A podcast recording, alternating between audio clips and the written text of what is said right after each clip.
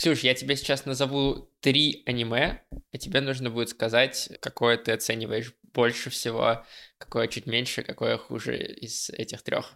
А, окей, окей, викторины. Давай, Ковбой Бибоп, Самурай Чамплу и Эхо Террора. Слушай, ну тут все очевидно. Первое — Самурай Чамплу, потом Ковбой Бибоп и Эхо Террора третье. А ты знаешь, почему я именно эти три назвал? Потому что они мои любимые?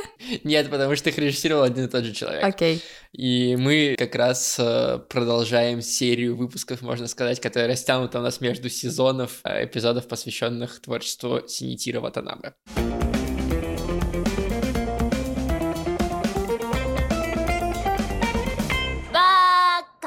Всем привет, меня зовут Эдуард. А меня Ксюша. И вы слушаете подкаст Бака, подкаст о новом и классическом аниме. И сегодня у нас последний эпизод сезона. Мы заканчиваем этот кажется, уже шестой, да, сезон подкаста, который был довольно длинный. Обычно у нас эпизодов 10 в сезоне, но у нас было сразу три специальных выпуска, и поэтому сезон длился долго. И вот, наконец, э, мы в начале мая подходим к его концу и напоследок решили обсудить аниме «Эхо террора», которое снял, как я уже сказал, Синитира Ватанабе, которое вышло в 2014 году. Обсудим, что мы думаем про терроризм, что мы думаем про музыку Йоко Кана, и понравилось ли нам это аниме, как обычно. Ну, поехали. Прежде чем мы начнем, расскажу, что у нас есть телеграм-канал, и он по сравнению с подкастом в отпуск уходить не будет. То есть, если вы хотите продолжать следить за Бакой в то время, когда эпизоды выходить не будут, вы можете перейти в описание этого выпуска и подписаться на наш телеграм-канал. Что там есть?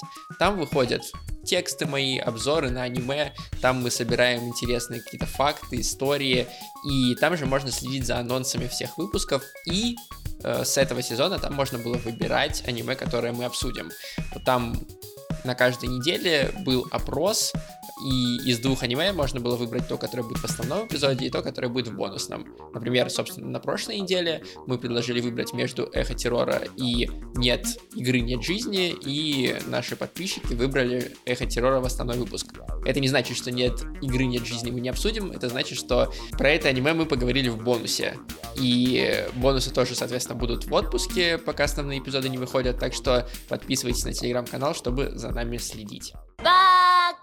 Давай расскажу немножечко, совсем чуть-чуть э, про создание Эхо Террора. Там не так много интересного, но это аниме вышло в 2014 году, у него нет первоисточника, это оригинальная история, которую написал Синитира Ватанабе, и это как вы сами понимаете, по Ковбою Бибопу и по Самурай Чамплу для него не что-то новое. Он, в принципе, делает авторские фильмы и сериалы.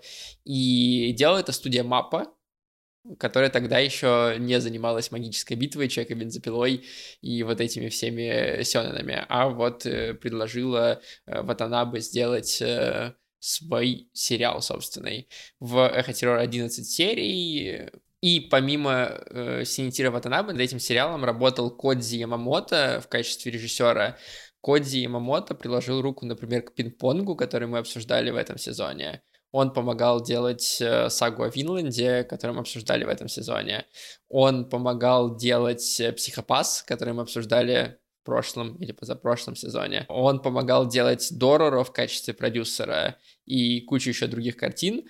А звукорежиссеркой Эхо террора стала Йоко Канна, бессменная партнерша Синитира Ватанабе, и там получается такой очень даже звездный авторский состав был собран, и поэтому неудивительно, что «Эхо террора» в час на первом месте среди лучших аниме летнего сезона 2014 года, на пятом месте в списке аниме с лучшим музыкальным сопровождением за все время, и номер 10 в списке лучших психологических аниме с очень неплохой оценкой.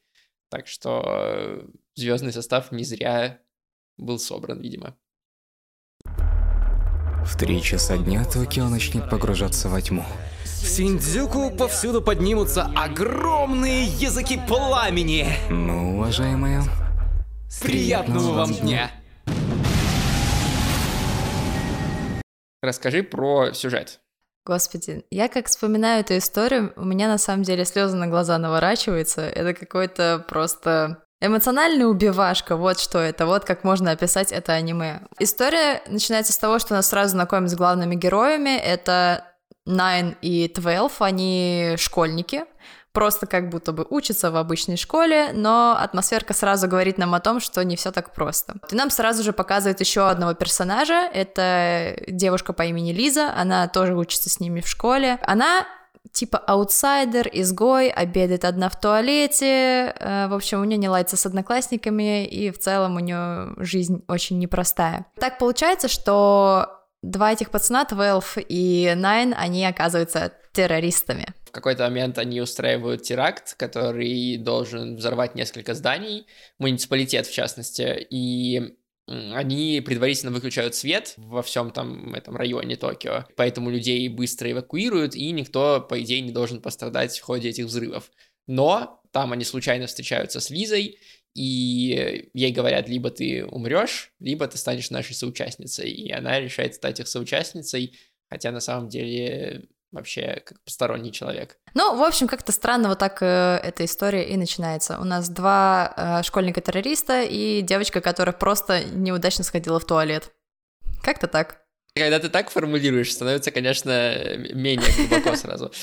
Ну, извините, но как бы факт есть факт. Полгода назад злоумышленники украли отработавшее ядерное топливо из плутония. Но оставили после себя послание. ВОН. Давай обсудим как раз э, главных героев тогда сначала. Мне кажется, что главная на самом деле претензия к этому сериалу, одна из двух, про вторую мы поговорим чуть подальше, когда будем обсуждать там финал и вторую часть сезона. Но первое — это то, что ты про всех этих персонажей, кроме Лизы, не узнаешь практически ничего, нет никакой глубины второго дна у них, как будто бы. Э, Найн, он такой более отстраненный, сухой, очень погруженный в то дело, которым они занимаются. Твелв более расслабленный, веселый и такой шебутной. Но как бы кроме этого, по сути, мы о них ничего не знаем. Мы узнаем, почему они такие умные, мы узнаем, почему они занимаются терроризмом. Не спойлерим вам на случай, если вы не смотрели. Пока что во второй половине выпуска опять же поговорим.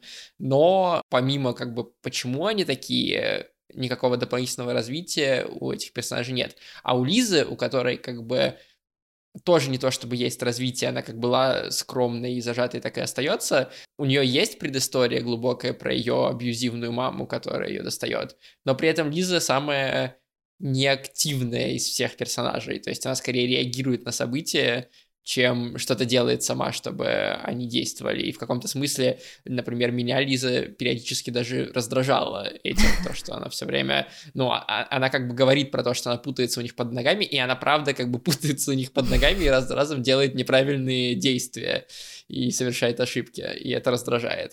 Но из всех трех получается, что у нее на самом деле самая глубокая история. Слушай, меня в этой истории вообще никто не раздражал. Это большая редкость, когда меня никто не бесит в аниме.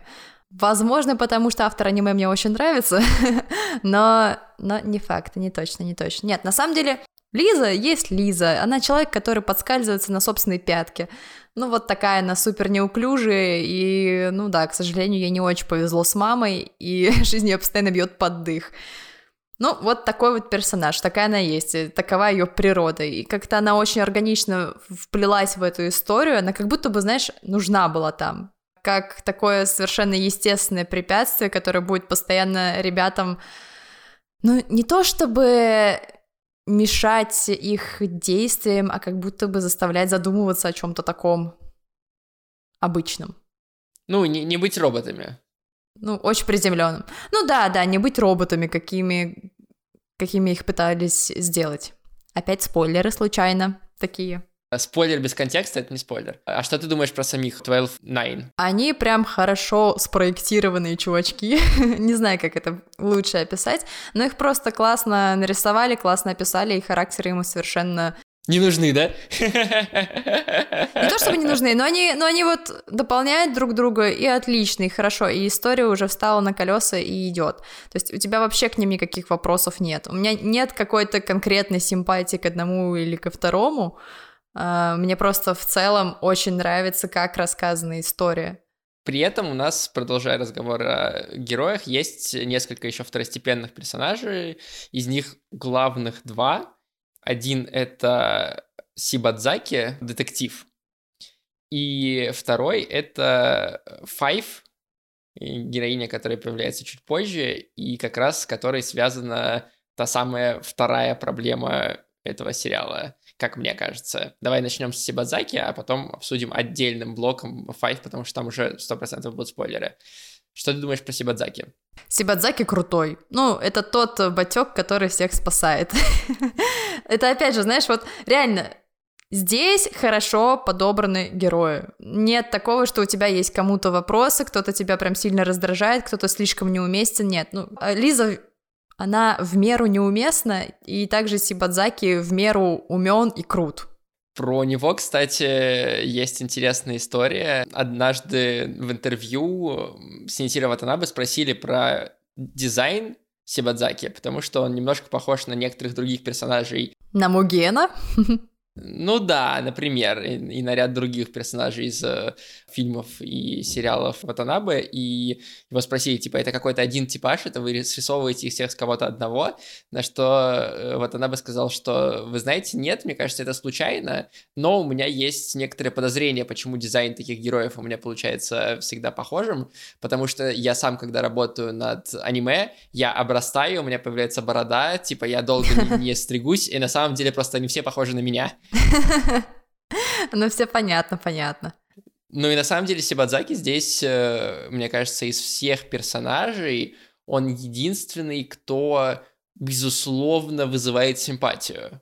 Может быть. Но для меня он скорее как э, хороший второстепенный чувачок. Не то, чтобы у меня к нему сразу проявляется симпатия, он абсолютно положительный персонаж. Да, да, но я про это говорю, он абсолютно положительный персонаж, который и классно разгадывает загадки, и который при этом не понтуется, который помогает и спасает своих партнеров и бережет их, который не реагирует, когда его там кто-то подначивает, который не боится лезть в пекло, который при этом понимает э, в какой-то момент э, главных героев и э, скорее испытывает к ним, опять же, симпатию, несмотря на то, что они террористы, который потом поддерживает в конце Лизу, который советуется по поводу разных вещей со своей дочкой, которая в университете учится, и она ему отвечает по-дружески, и ты такой, блин, прикольно, у них еще и отношения в семье классные. Ну, то есть он на всех уровнях такой абсолютно положительный, классный герой. Ну, в этом плане так. Кстати, мне очень понравилось его взаимоотношение с дочкой. Это было необычно. Я сначала подумала, это может быть жена, а потом до меня дошло, что это его дочь, и еще она такая умная, что-то там в ядерной физике понимает. Крутяк, респект, уважуха. Да, я согласен, это прикольно, и, ну, в принципе, сам факт того, что детектив обращается к своей дочке за советами, это прикольный такой сюжетный ход, э, деталь маленькая, которая оживляет как будто бы его. Не то, что он в интернете начинает гуглить и узнает там правду, а тут вот есть дополнительный персонаж, у которого нет никакой дополнительной функции, кроме того, чтобы подсказывать какие-то вещи Сивадзаки, но э, это работает на то, чтобы, опять же, ты испытывал симпатию к этому детективу, к этому мужичку.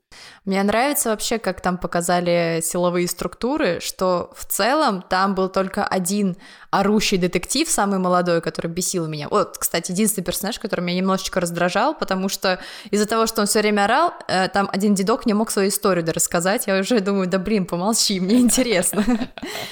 А так, в целом, все остальные, все остальные там детективы, полицаи и другие серьезные ребята показаны, ну, нормально. Не было такого, что они прям супер сильно жестили, показано, как они выполняют свою работу, что она суровая, да, но у них нет такого психоза в голове, например. Ну да, это не психопаспорт, конечно, но там есть и как раз там главные мотивы, о которых, опять же, мы чуть-чуть попозже поговорим, э, которые связаны с коррумпированностью власти, с э, тем, э, кто в этой власти находится, и как бы не все там в полиции хорошие и пушистые, опять же. Угу. Ну да, да. Когда мне казалось, что я смогу сбежать, хотела, чтобы меня увели из этого мира. Как я и обещал, давай поговорим про Five, про главную проблему, собственно, эхо-террора.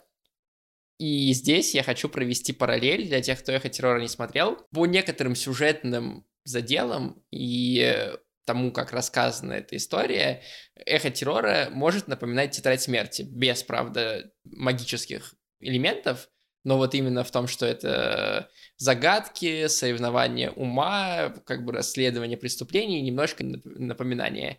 И вот э, если вы смотрели «Тетрадь смерти», вы знаете, что после 13 серии там появляются несколько второстепенных новых героев вместо главного детектива Элла, которые продолжают расследовать дело Киры.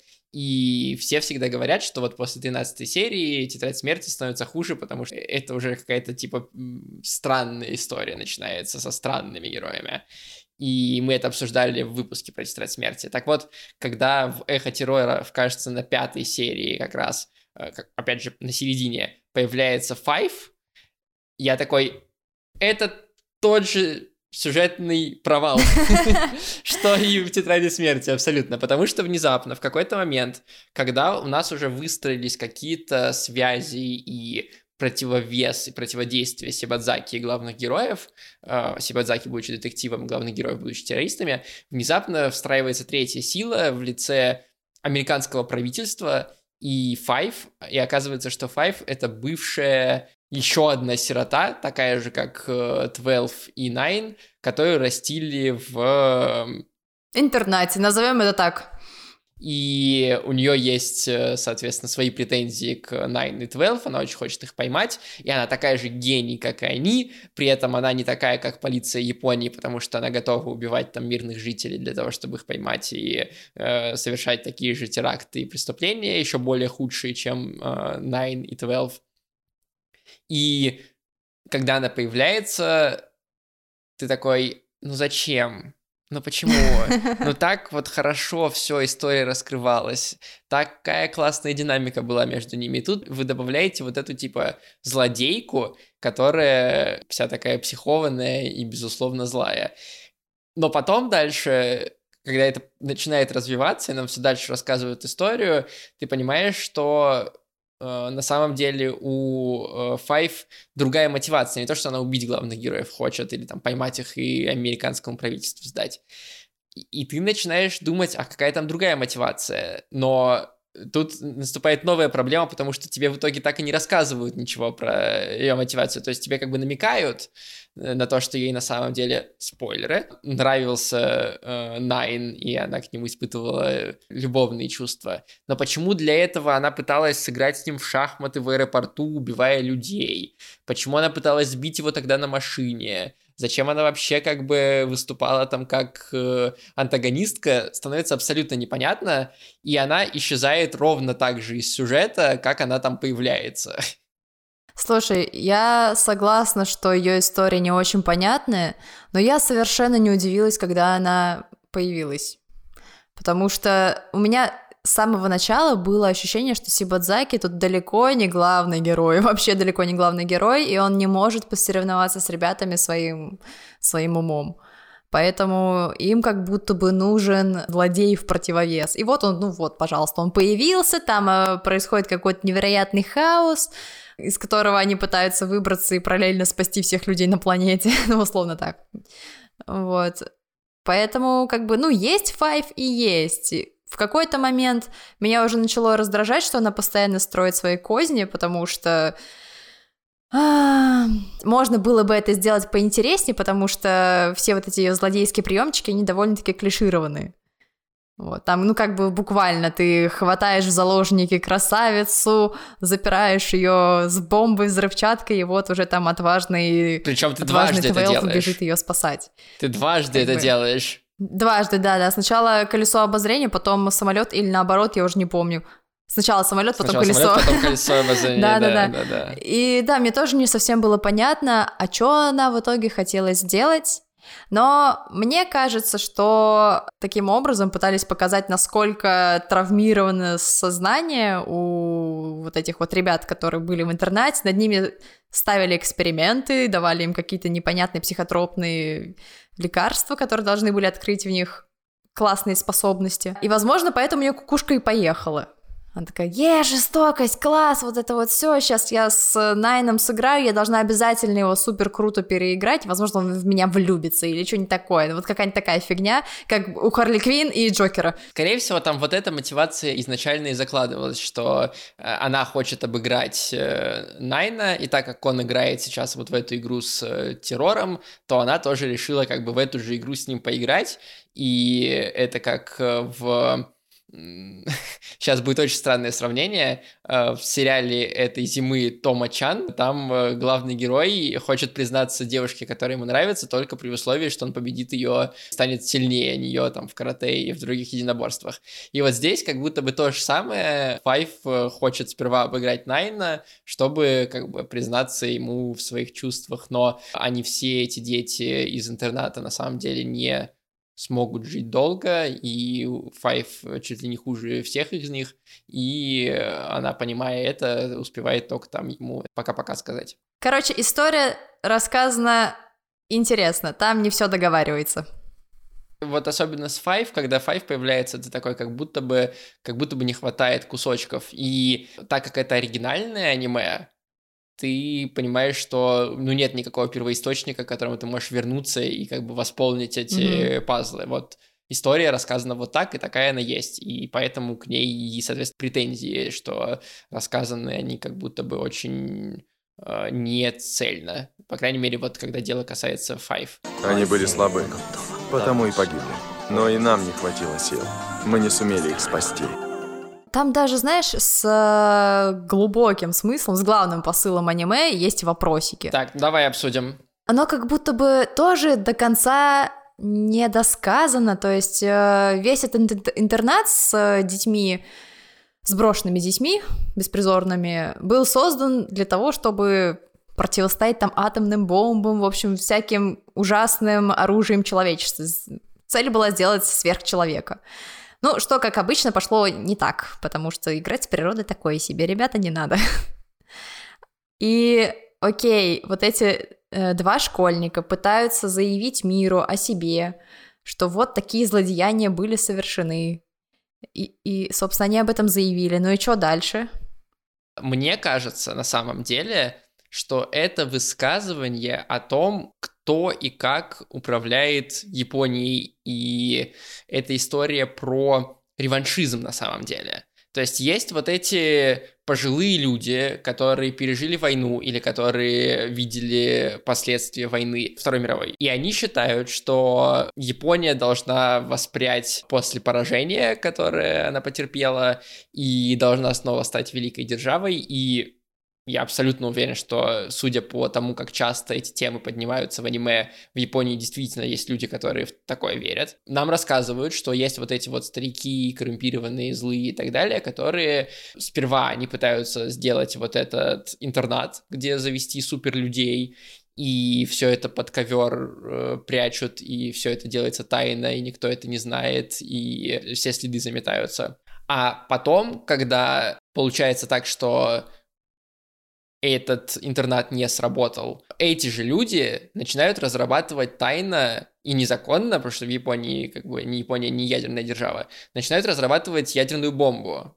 И, э, соответственно, это как бы другое оружие э, массового поражения, которое, по идее, якобы, по их мнению, могло бы вернуть Японию на какой-то там престол и вершину. И у нас есть вот эти два подростка, которые э, одним махом хотят рассказать и про интернат, и про ядерную бомбу, которую они как раз крадут, э, для того, чтобы э, высветить обществу, что вот эти люди пришли к власти, и они сейчас могут опять начать войну. Они опять могут привести к каким-то трагедиям и каким-то бедам. То есть здесь главные герои, несмотря на то, что они совершают вроде как теракты, преступления и так далее, на самом деле выступают с пацифистских позиций. То есть э, никто не умер в ходе их э, э, терактов, более того, они один раз даже обезвреживают бомбу, которая могла бы убить много людей. И все их действия мотивированы тем, что они хотят остановить тех, кто находится во власти, и остановить тех, кто стремится к реваншизму и к милитаризму. И э, сам Синитиро Ватанабе в одном из интервью рассказывал, что когда он думал над этой историей, его главной задачей было показать молодежи, которая, по его мнению, очень инертна сейчас и не политически замотивирована, что вот это отсутствие мотивации политической, политической силы, политической мысли может привести к тому, что власть захватят и управлять страной будут те, кто ну или такие же люди, как те, кто привели к э, Второй мировой войне, к тому, что Япония проиграла и огромное количество жизней было потеряно. То есть вот, вот эту мысль пытался Фаданаба передать. Это все понятно. Вот, меня как бы те же самые домыслы преследовали. Но опять же, мне кажется, для некоторой молодежи будет сложно до этого допетрить, потому что на первый взгляд для них это просто супер грустная история, знаешь, как посмотришь фильм Балабанова и потом откисаешь две недели. Типа, что, что это было, вот так вот. Реально, как будто бы можно было сделать еще пару серий и дорассказать до конца. Ну, знаешь, получше по познакомить с историей интернета, что там конкретно творилось, возможно, показать нам ужасных политиков, какие-то вот такие вот их между собойные разговоры потому что все, что нам дано, это размышления Сибадзаки, ну, точнее, не размышления, а его воспоминания о детстве, как он э, ездил к бабушке, которая пережила вот эти вот атомные бомбы, которые бабахнули на нее, и вот эти вот воспоминания стариков, и тебе как будто бы нужно вот держать эту серию у тебя в голове, пока ты смотришь еще там 6 э, или сколько там осталось, я не помню. Давай мы на секунду с тобой вспомним, а насколько понятный сюжет в «Ковбое Так, ну там все ясно, алло. В смысле? Там тоже только в последний момент нам рассказывают про э, прошлое главного героя, нам только в последний момент рассказывают про его там друга-злодея, и вообще нам приводят к мысли о том, что это там про потерянные семьи и все остальное. Слушай, но тем не менее, тем не менее, он нас до этого дофига количество серий погружает в мир, в какую-то там рандомную атмосферу, атмосферу историю. Но, но не ну, в сюжет. не знаю, там настолько много деталей, что потом в конце ты из-за всех этих деталей складываешь единый пазл. Ну, у меня так было. То есть ты как будто бы, ну, хорошо понимаешь уже героя и вообще, что там происходило. И то же самое с самураем Чемплу. Мне в Эхо Террора хватило 11 серий для того, чтобы понять мысль э, и сюжет. Скорее наоборот, можно было бы сделать 8 серий, убрать оттуда 5, и ничего бы не изменилось. Ну, не знаю, мне наоборот хотелось бы побольше. У меня тоже не было проблем со смыслом, там, что имел в виду автор, но просто мне бы хотелось еще посмотреть. Варианты у тебя два. Умереть на месте или же стать нашей сообщницей. Мне кажется, что еще очень очень важный элемент этого сериала, как и всех, опять же, сериалов Синитира Ватанабе, это музыка. Потому что он привлек к работе Йоко Кана, но при этом по сравнению с другими сериалами, которые он делал, в «Эхо террора» как будто нет одного главного ключевого стиля, на котором построена музыка. То есть, если мы говорим про «Ковбоя Бибопа», это джаз. Если мы говорим про э, Самурай Чамплу, это хип-хоп или это lo-fi, да, ну, э, смесь хип-хопа и lo-fi, да. В случае с эхо террора, если ты вот спросишь у зрителя, а какой здесь жанр музыки превалирует, ему не получится так легко ответить потому что здесь есть и очень странные, искаженные электронные треки. Здесь есть моменты эмоциональные, когда внезапно Йоко Кана начинает играть на фортепиано. И это просто фортепианная мелодия. В какой-то момент там появляются какие-то нордические мотивы и нордические исполнители, которые поют э, на своих языках песни. Сама надпись «Вон», который пишут главные герои, оставляют везде. А, на самом деле это э, фраза на исландском. Разнообразие стилей музыкальных очень при этом для эхо террора круто работает. То есть Йоко Кана здесь предстает совершенно с непривычной роли, и вот этот ее джаз отходит на второй план, и на первый план выступают очень разные мотивы, и я периодически прям на сериях останавливался, такой, блин, музыка опять новая, она опять совсем другая, как до этого, и получается такая смесь из треков, где есть слова, как будто бы просто взятых, э, хотя они все написаны в соавторстве с Йоко Кано, но как будто бы взятых из э, просто там из интернета, да, из, из музыкальной библиотеки Spotify. А потом треки, которые, ну, очевидно написаны для аниме. И такой, блин, какой классный синтез. И возвращаясь к Исландии, когда, опять же, я рассказываю про интервью все тоже Синитира Ватанабе, когда его спросили про музыку, и когда его спросили, почему здесь нет одного превалирующего стиля, он сказал, что он попросил у Йока Кана, чтобы музыка была холодной. И в этот раз он основывался не на стиле, а на ощущении, которое музыка должна передать. И он выбрал и такую фразу, и именно холодную музыку, потому что на самом деле его к созданию эхо террора в принципе подтолкнула музыка группы Сигур Рос. Он слушал группу Сигур Рос, это исландская группа, и, как он сам сказал, он представил двух молодых парней, стоящих на э, развалинах города, и ему пришла идея сделать эхо террора. И поэтому, когда он сказал Йоко Кано, что э, музыка должна быть холодной, Йоко Кано такая подумала, подумала и поехала в Исландию записывать саундтрек. И, по крайней мере, часть музыки для Эхо Террора была записана в студиях в Исландии. Слушай, это очень крутая история. И, знаешь, она полностью отображается в музыке, потому что ну, блин, если вы соберете плейлист из всех треков этого аниме, то вы прям почувствуете все. Ну, вот вы прочувствуете все до костей, абсолютно. И вот эта вот фраза, то, что ты сказал, что нужно показать холод, блин, да, можно просто плейлист так назвать, холодок, и вот она пойдет так. Ну, не холодок, холодок это слишком весело. Там все-таки такие мелодии и такие песни, после которых э, тебе плохо натурально плохо.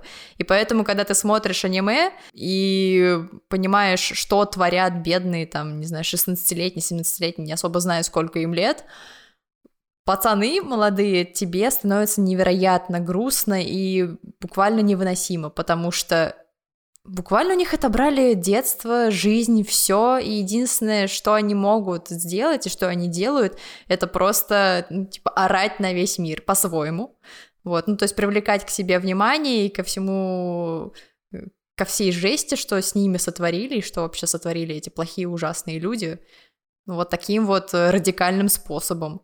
Они крадут, э, они крадут эту ужасную бомбу, взрывают ее в небе, чтобы мир просто увидел. Ну, сложно, сложно не заметить атомный взрыв. И, кстати, в момент атомного взрыва единственное, что мы слышим, мы не слышим сам взрыв, мы не слышим там людей, ударную волну или что-то еще, мы слышим музыку. Да, да. Вот эту да. холодную, холодную музыку Йоко Кана. И, блин, это, это капец как работает. Мне было не по себе, и после просмотра этого аниме я, честно говоря, не смогла что-либо делать, ну, такое активное. Единственное, что я сделала, это налила чай и стояла, пялилась там в одну точку. Думаю, да, это было мощно. Да, оно очень легко, быстро и залпом смотрится и оставляет после себя довольно э, сильные впечатления. В итоге несмотря на то, что вот ты, Ксюша, в начале выпуска сказала, что Самурай Чамплу, Ковбой Биба, потом Эхо Террора, мне не кажется, что Эхо Террора сильно хуже предыдущих двух. Да, и Самурай Чамплу, и Ковбой Биоп это уже классика, Эхо Террора пока скорее нет. И в Эхо Террора все-таки больше проблем, начиная от э, сюжета и того, как он рассказан, заканчивая какими-то всякими мелкими придирками, которые можно сказать из разряда, ну вот они выключили свет с помощью ядерной бомбы повсюду, самолеты посадили, но вообще-то там есть типа в больницах куча людей, у которых на электричестве они э, там жизнеобеспечение поддерживают, и все эти люди в больнице умерли, получается, потому что электричество всей Японии выключилось. Ну, то есть вот такие штуки можно как бы начать к, к этому аниме э, задавать, но несмотря на все это, именно ощущения и впечатления, которые остаются после эхо террора, мне кажется, делают этот сериал очень-очень хорошим.